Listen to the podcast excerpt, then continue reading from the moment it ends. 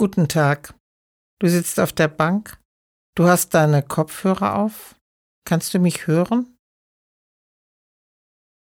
Ich kann deine Antwort nicht hören, also eine sinnlose Frage. Ich sitze jetzt quasi in deinem Kopf und sage dir für die nächste Stunde, wo es längs geht. Hast du die Karte dabei, an der du dich orientieren kannst, falls wir uns verlieren, du schneller oder langsamer gehst? Wenn du sie nicht dabei hast, mach dir keine Sorgen. Ich werde dich sicher leiten. Dieses Hörspiel hat einzelne nummerierte Kapitel, die heißen wie der Ort.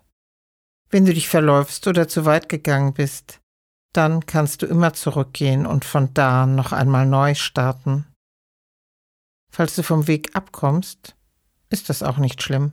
Dann entdeckst du ja vielleicht etwas Eigenes.